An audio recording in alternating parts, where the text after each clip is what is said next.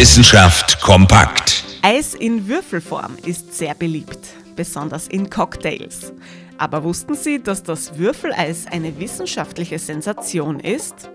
Gemeint ist dabei allerdings nicht das Wasser, das in entsprechenden Formen gefroren wird, sondern Eiskristalle mit Würfelstruktur. Ganz ungewöhnlich. Eis neigt ja von Natur aus zur Sechseckform, wie wir sie von Schneeflocken kennen. Das liegt an der sechsteiligen Symmetrie, die normalerweise entsteht, wenn Wasser friert.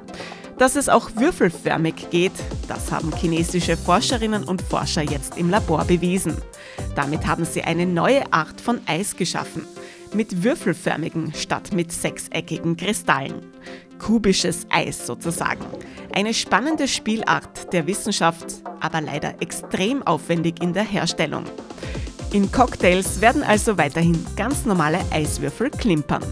Interessante Themen aus Naturwissenschaft und Technik.